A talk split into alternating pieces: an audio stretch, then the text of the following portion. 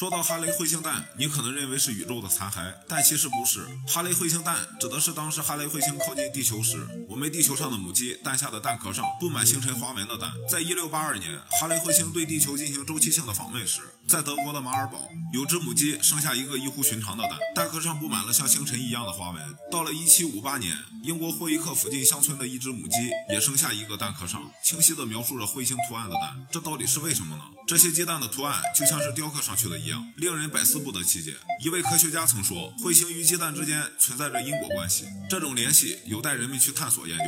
但直到现在，他们也还拿不出什么有力证据来证明两者之间的关系。